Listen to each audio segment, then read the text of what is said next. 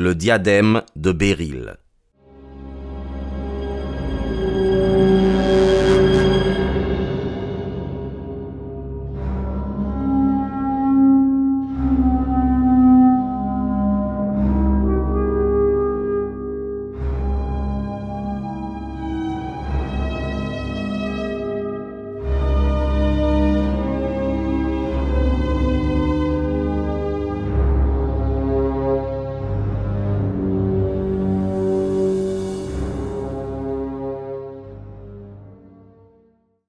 Et vraiment, je ne suis pas surpris qu'un homme tel que Sir George Burnwell ait exercé une si profonde influence sur lui, car il l'a fréquemment amené chez moi, et j'avoue que je le trouvais moi-même excessivement sympathique. Il est plus âgé qu'Arthur et possède infiniment d'expérience.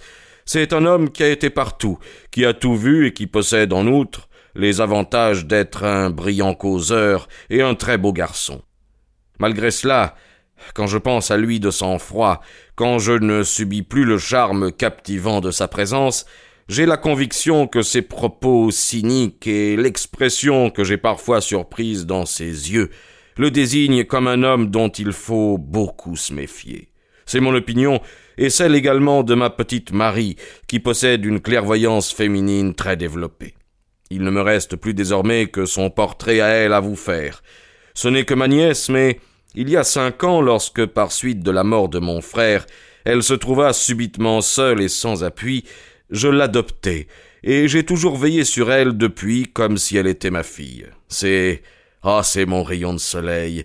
Elle est aussi douce et aussi affectueuse que jolie. C'est une excellente ménagère, une maîtresse de maison incomparable, ce qui ne l'empêche pas d'être aussi charmante, aussi tranquille et aussi charitable qu'une femme peut l'être. Elle est devenue mon bras droit, et je ne pourrai plus me passer d'elle.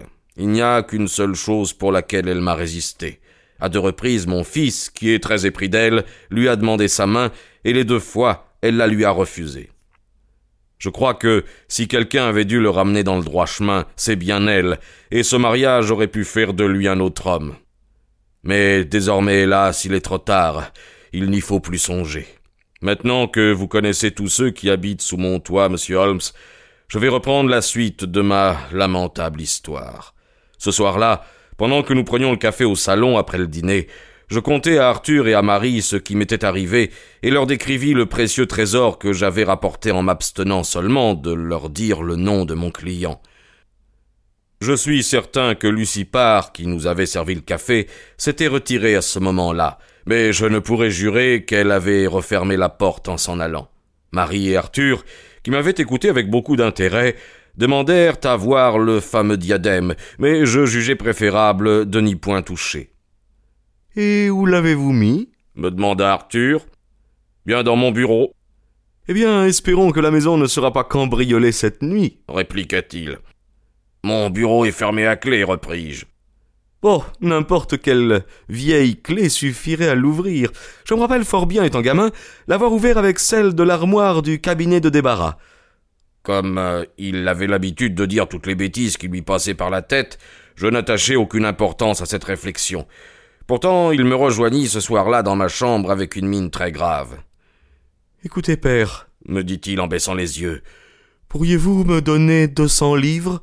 Non, ripostai-je d'un ton sec, je n'ai été que trop généreux avec vous jusqu'ici.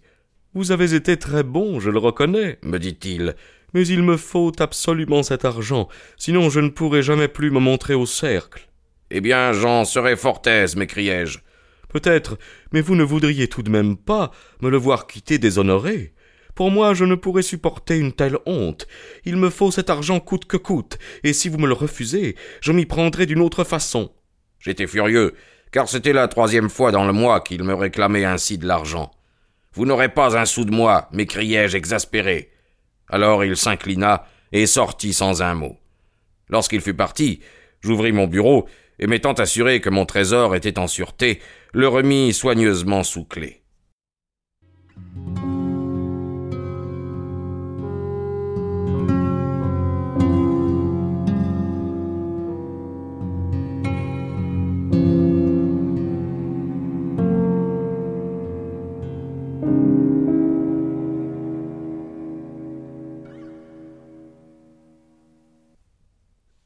Je me mis à faire le tour de la maison afin de m'assurer si tout était bien fermé, tâche que je confiais habituellement à Marie, mais que je crus bon d'accomplir moi-même ce jour-là.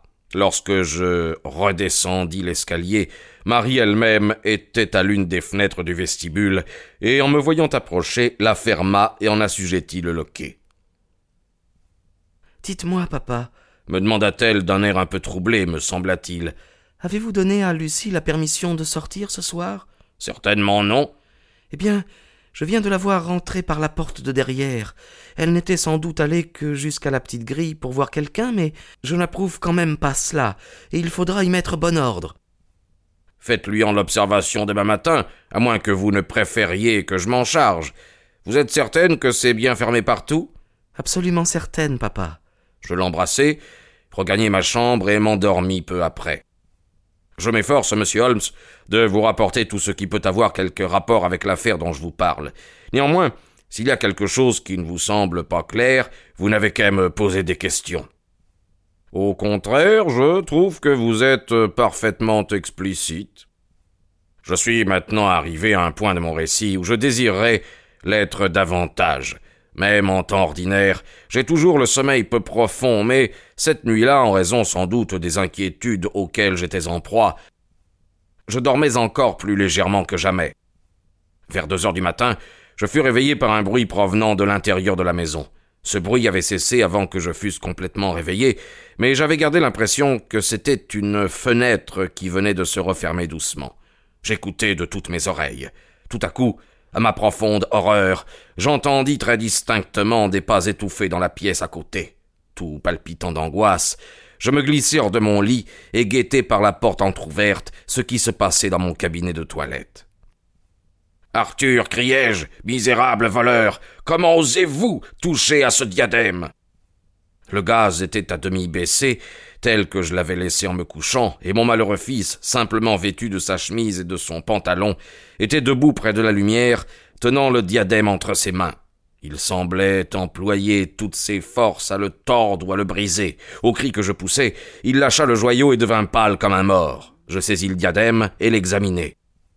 Il manquait une des extrémités ainsi que trois des bérils. Misérable, répétai-je foudrage, vous l'avez brisé. Vous m'avez déshonoré pour toujours. Où sont les pierres que vous avez volées?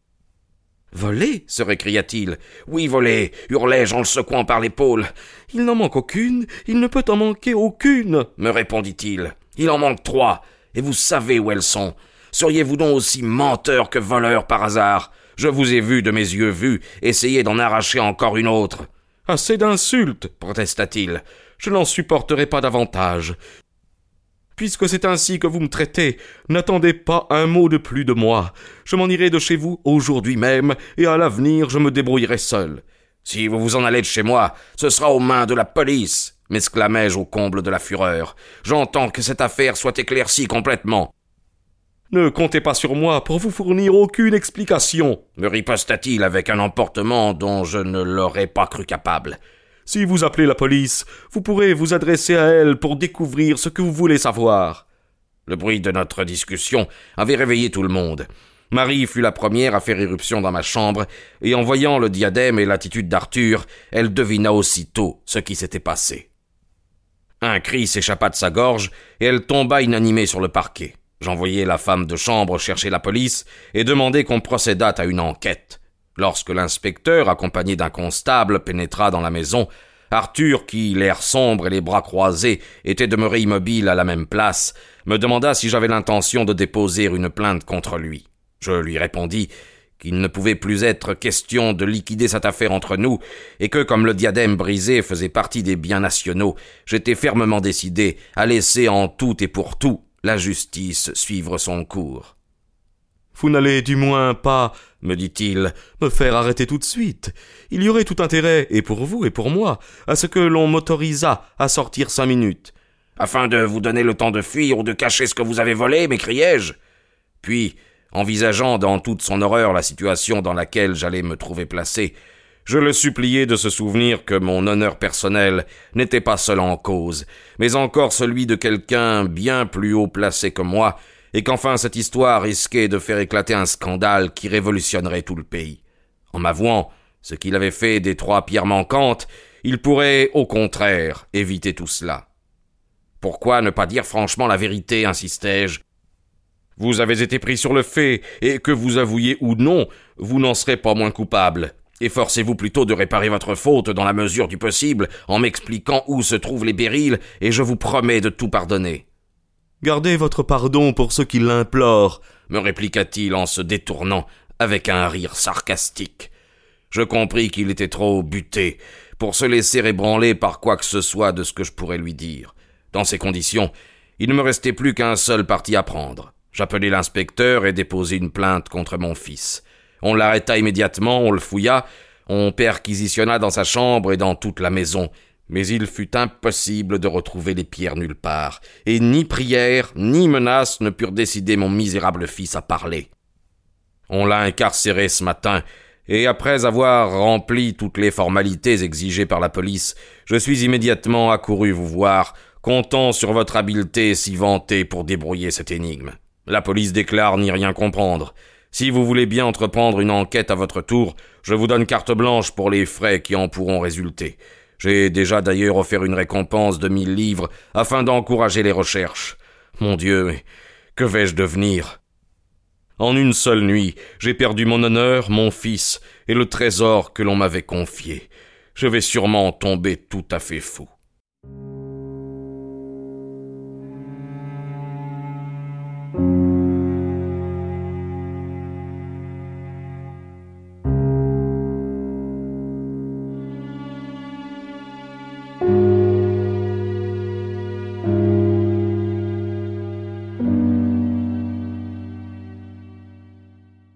Il se prit la tête à deux mains et se mit à se balancer de droite et de gauche en geignant doucement comme un enfant accablé de chagrin.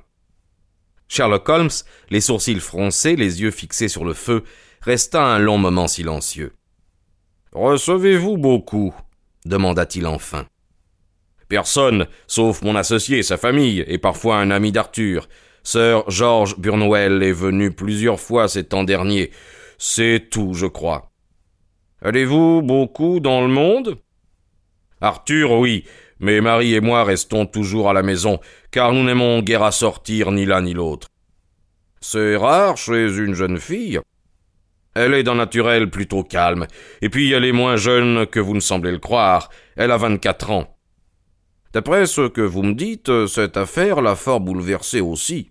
Terriblement. Elle en paraît même encore plus affectée que moi. Vous êtes euh, convaincus l'un que l'autre de la culpabilité de votre fils? Comment ne le serions-nous pas, alors que je l'ai vu, de mes yeux vus, avec le diadème dans les mains? Je n'estime pas que ce soit là une preuve absolument irréfutable. Le reste du diadème était-il endommagé? Oui, il était tordu. Ne pensez-vous pas, en ce cas, qu'il ait plutôt été en train de chercher à le redresser Je vous remercie d'essayer d'atténuer ainsi sa part de responsabilité la mienne, mais vous n'y parviendrez pas. D'abord, quelle raison avait-il d'être là? Et s'il était animé de si bonnes intentions, pourquoi ne l'a-t-il pas dit tout de suite? En effet. Mais par contre, s'il était coupable, pourquoi n'a-t-il pas tenté de se disculper par un mensonge? À mon avis, son silence peut être interprété aussi bien dans un sens que dans l'autre. Il y a plusieurs particularités singulières dans cette affaire. Et que pense la police du bruit qui vous a réveillé? Elle présume que ce devrait être celui que fit Arthur en refermant la porte. Allons donc. Est-ce qu'un homme qui vient pour voler fait claquer les portes au risque de réveiller toute la maison? Et la disparition des pierres, euh, comment l'explique-t-on? On continue à sonder les parquets et à tout mettre sans dessus-dessous dans l'espoir de les retrouver. A-t-on pensé à regarder en dehors de la maison? Oh oui, avec zèle. On a déjà retourné tout le jardin. Voyons, cher monsieur, reprit Holmes, ne comprenez-vous donc pas que cette affaire est beaucoup plus abstruse que la police et vous n'étiez, à première vue, tenté de le croire? Le cas vous a paru, à vous, fort simple. À moi, il me semble fort complexe. Réfléchissez un peu à ce qu'implique votre hypothèse. D'après vous, votre fils se relève la nuit. s'en va, non sans courir les plus grands risques, jusqu'à votre cabinet de toilette, ouvre votre bureau, en retire le diadème, en brise un morceau rien qu'avec ses mains, s'en va cacher trois des trente-neuf pierres avec tant d'habileté que personne ne pourra ensuite les retrouver, puis rapporte les trente-six autres dans ce même cabinet de toilette où il est si fortement exposé à être découvert. Alors franchement, cela vous paraît vraisemblable? Mais quelle autre hypothèse voulez-vous envisager? s'écria le banquier avec un geste désespéré. Si ses intentions n'avaient pas été malhonnêtes, est-ce qu'il ne s'expliquerait pas? C'est à nous de le découvrir, répondit Holmes. Aussi, monsieur Holder, si vous le voulez bien, nous allons maintenant nous rendre ensemble à Streham, où nous nous emploierons pendant une heure à vérifier minutieusement certains détails. Mon compagnon mit beaucoup d'insistance à m'entraîner avec eux dans l'expédition qu'ils allaient entreprendre, ce que j'acceptai d'ailleurs avec empressement, car j'avais été à la fois très ému et très intrigué par le récit que nous venions d'entendre.